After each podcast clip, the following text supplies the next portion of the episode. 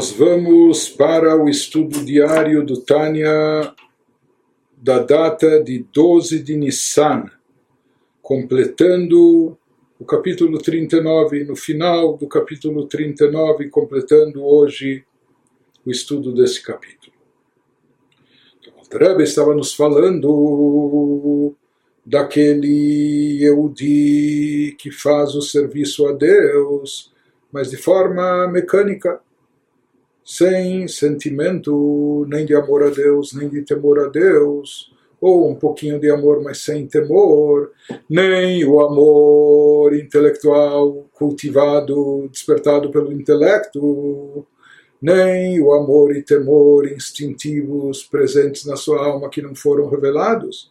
Então nós falamos que isso não tem ascensão, que isso não, não se eleva, não sobe, falta o lishma, falta aqui a postura autêntica no seu direcionar a Deus. Ele, no, no, seu, ele se dirige a Deus, mas sem sentimentos. Isso é como nós falamos, é como uma forma apática, indiferente, fazendo só por fazer, sem motivação.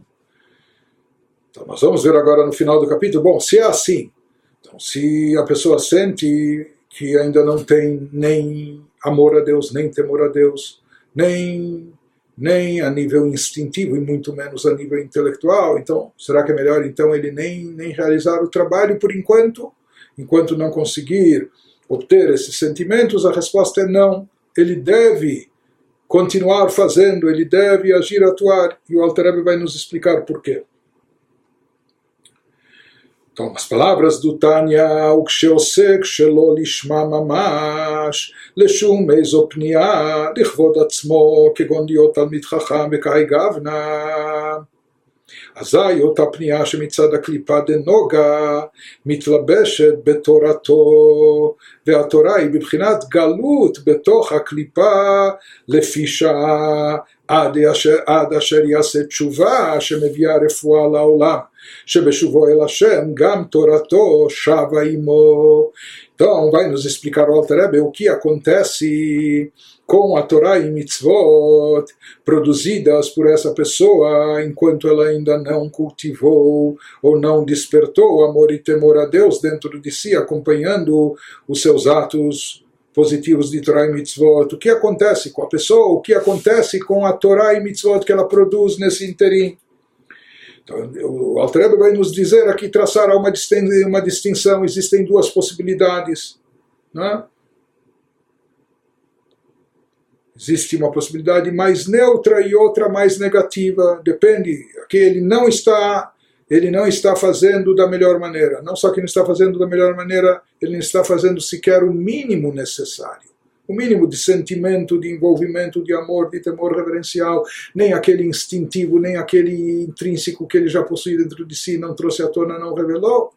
Bom, se não há o positivo, isso cria um vácuo, dando abertura para outras coisas. Então depende se isso vai ficar ainda num nível, de certa forma, eh, neutro, tolerável, ou se vai ficar num nível associado às clipot, as chamadas cascas, que encobrem literalmente, ocultam divindade, daí a situação é pior.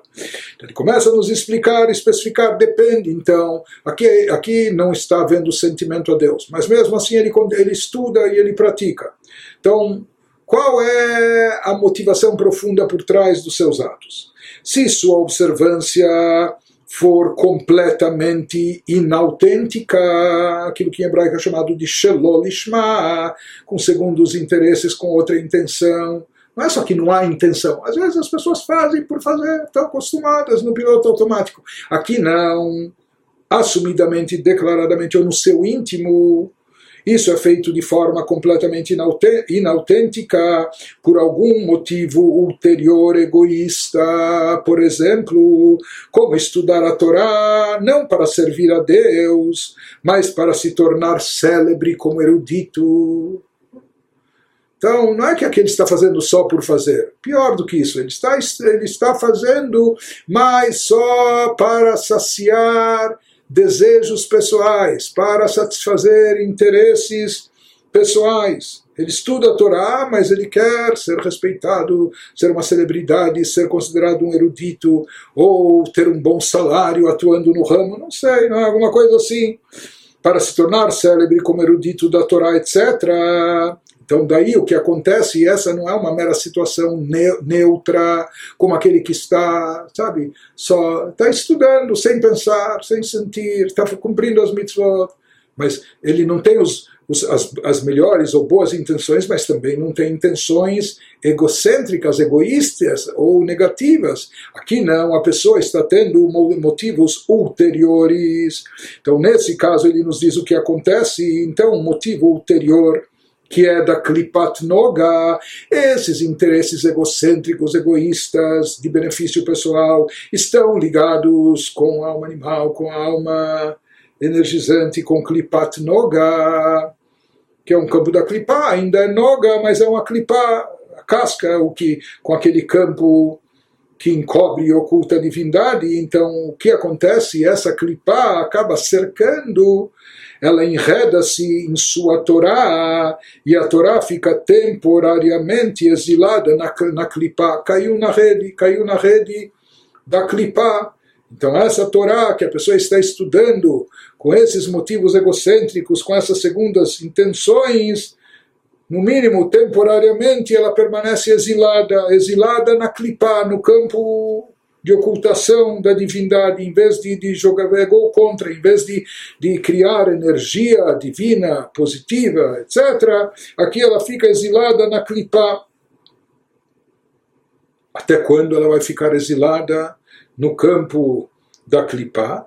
Então ele nos diz.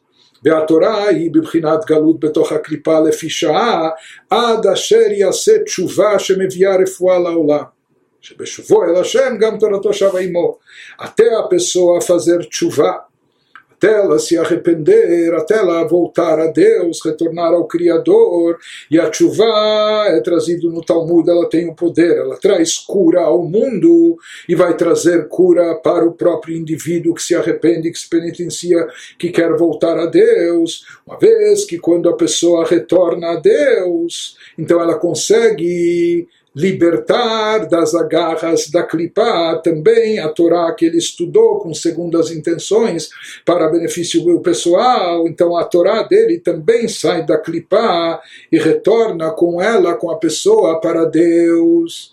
Enquanto a pessoa não fizer chuva, de fato, a sua Torá é algo tão paradoxal. A Torá é uma coisa elevada, a sabedoria divina, a vontade de Deus, mas vai estar alimentando, dando energia para o campo das clipot, até a pessoa fazer chuva. Isso deve... Portanto, aqui não é objeto, depende do sujeito, o sujeito que estuda, como ele estuda a Torá, com que, com que motivação ele estuda a Torá, imbuído de que sentimento, se ele estuda a Torá por amor a Deus ou por ser algo divino, para se conectar a Deus, ou se ele estuda a Torá para se engrandecer, para benefício próprio. E isso pode fazer a Torá com todo o seu poder, a sua energia ficar nas mãos das klipot, até a pessoa fazer chuva, até ela retornar a Deus, quando então a Torá também, a Torá que ele estudou, também vai retornar para o campo da, da, da, da Kedushá, da santidade.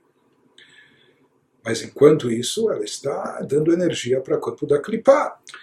Então, por mais que aqui é um jogo de risco, por assim dizer, mas mesmo assim, então, que a pessoa estude ou não estude, se ele ainda não tem, se ele sabe que ele tem segundas intenções, que ele tem uh, interesses pessoais. Então, diz o Alter nos trazendo algo da própria Alaha, Belachen Amru Raboteinu Zal, Leolam Yasok Adam, אפילו שלא לשמה, שמתוך שלא לשמה בא לשמה בוודאי, שבוודאי סופו לעשות תשובה בגלגול זה או בגלגול אחר, כי לא יידח ממנו נידח, portanto, os nossos sábios de abençoada memória ensinaram que na prática o indivíduo deve sempre ocupar-se do estudo da Torá.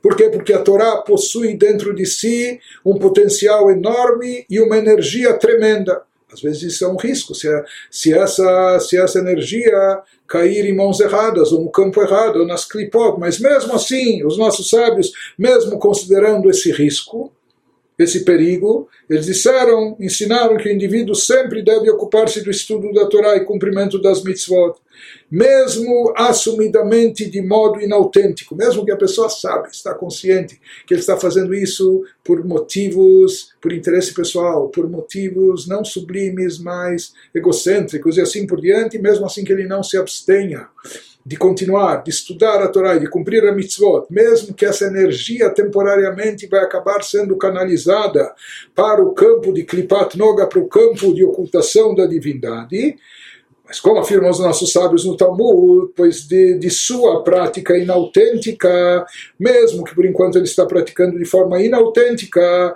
ele, o indivíduo, chegará à prática autêntica no final das contas. Ele vai acabar chegando à forma ideal de estudo da Torá e cumprimento das mitzvot, assim afirmam os sábios no Talmud Psachim, ou seja, Lishma, de fazer isso de forma autêntica. E segundo o Talmud, é absolutamente certo que a pessoa, no final das contas, acabará fazendo chuva e a própria luz da Torá vai começar a iluminar a pessoa para que ele saia da sua mesquinhez, que saia da, do seu egocentrismo, etc.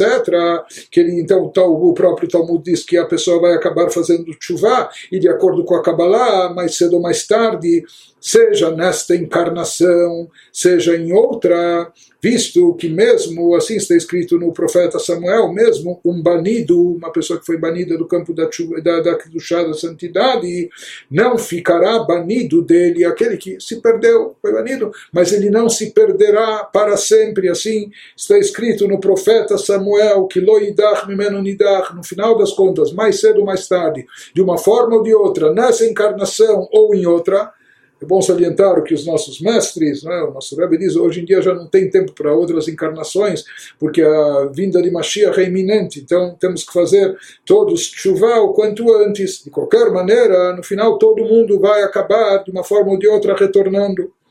Então ele nos diz, mesmo durante esse período que a pessoa estava banida de Deus, por assim dizer, que estava apartada, separada, mas ele não vai ficar banido para sempre ele vai acabar o indivíduo fazendo chuva. Por isso, por mais que a Torá que ele estuda atualmente, com segundas intenções, com objetivos pessoais egocêntricos, não só que essa Torá não se eleva para os campos espirituais, as dez sefirot dos mundos elevados, mas pior do que isso, nós vimos que ela desce e permanece exilada, enredada no campo das klipot, das chamadas cascas que encobrem e ocultam divindade, mesmo assim que a pessoa não se prive de estudar Torá, não se abstenha de continuar estudando, mesmo que ele sabe que ainda tem feito isso com interesses eh, egoístas, porque deve continuar estudando e cumprindo, cumprindo as mitzvot, mesmo dessa forma, porque no final ele vai acabar fazendo chuva, ele com certeza vai acabar voltando a Deus, retornando a Deus. E dessa forma, quando ele retornar, ele vai trazer consigo, vai fazer com que retorne também toda a Torá que ele estudou, que ela seja reintegrada no campo da Kedushá, da santidade. Por isso, mesmo até então, ou mesmo nesse momento onde a pessoa ainda tem as suas intenções egocêntricas, ele, ele deve continuar estudando a Torá. Isso, no caso, esse é o caso mais extremo, que a pessoa está estudando com segundas intenções, interesse pessoal, motivos egocêntricos. Agora, não existe aquele estado neutro, isso que esclarece agora o Alterebe. Ah, que se está, lo lishma, lo lishma. Porém, se a pessoa agiu de forma neutra, nem autêntica, nem inautêntica.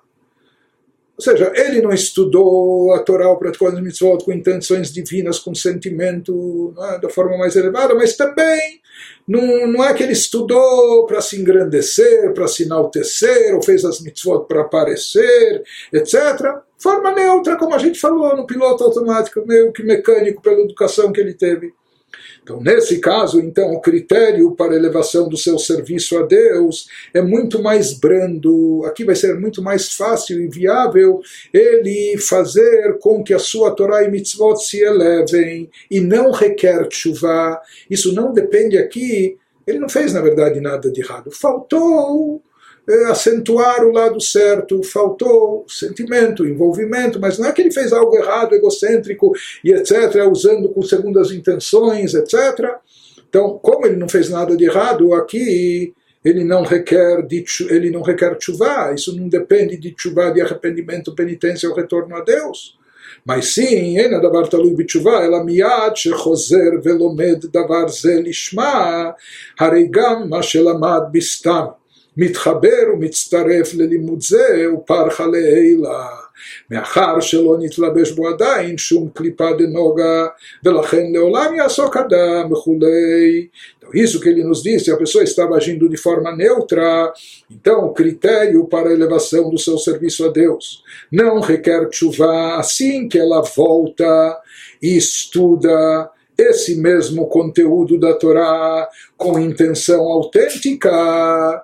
então, talvez ela estudou muita coisa no mecânico, ator, sim, sei lá, sem, sem, sem o, o sentimento ideal.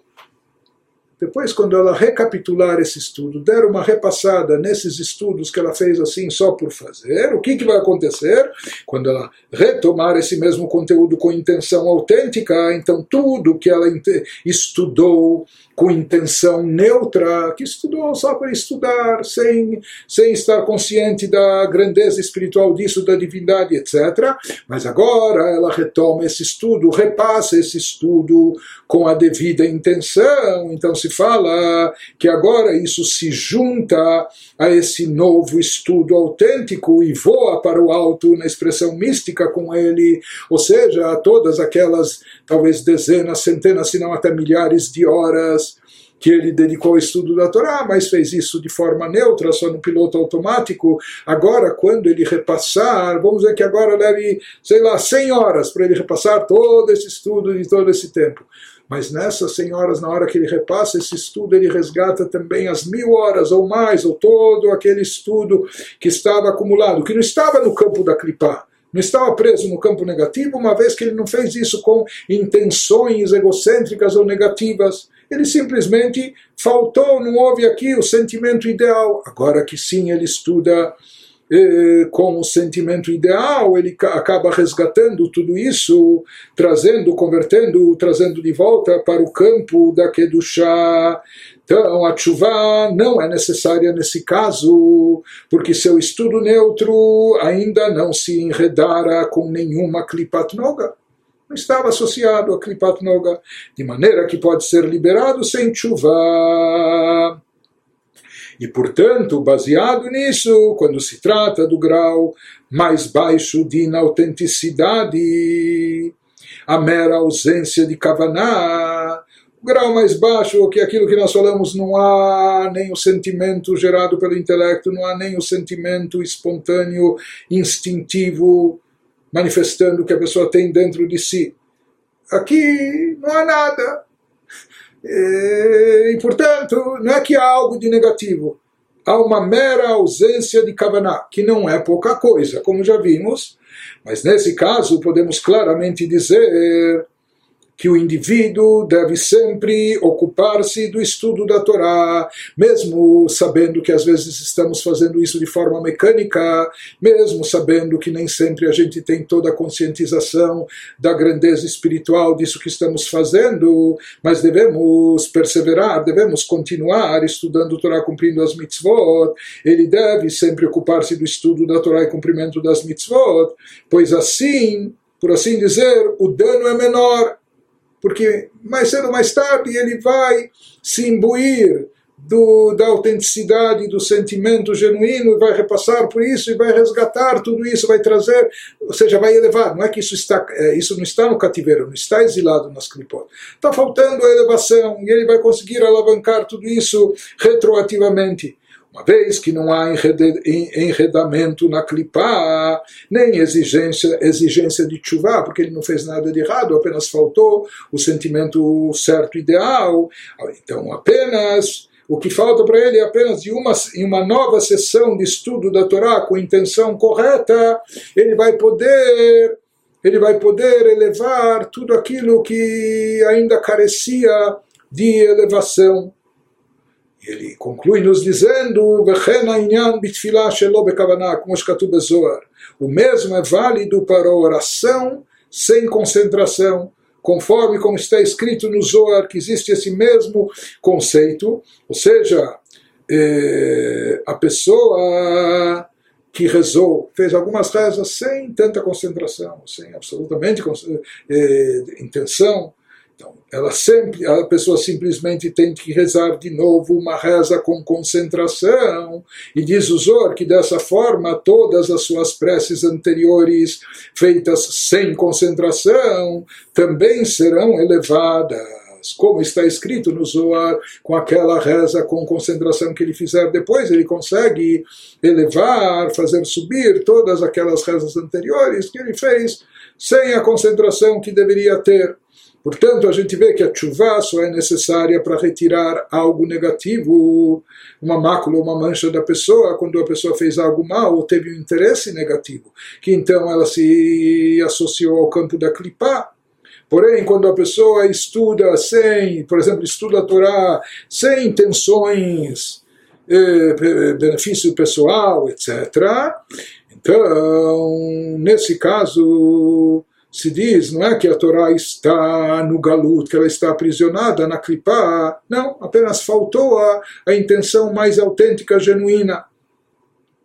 Nesse caso, uma vez que não há esse vínculo com a clipá, falta só o sentimento positivo que careceu naquele momento, estudo lishma, por isso que ela não subiu, não se levou essa Torá, essa mitzvah, então, nesse caso, já vai ser suficiente que a pessoa volte a repassar esse estudo de uma forma, de uma forma lishma, com, de uma forma autêntica, imbuído da santidade da Torá etc. E assim ele vai elevar tudo o que ele estudou também no passado por isso aí é óbvio que sempre a pessoa não deve se abster do estudo, mesmo enquanto ele ainda não chegou à melhor de todas as boas intenções, mas que não se prive de estudar, vai estudando, porque esse estudo vai acabar sendo bem direcionado, não só útil, mas tendo toda essa elevação, e a mesma coisa também em relação à reza, mesmo que às vezes algumas rezas são feitas sem a devida kavaná e talvez vão se acumulando, mas diz o Zohar, depois quando fazemos uma reza com kavaná, com intenção e devoção, isso serve para elevar também todas as rezas anteriores.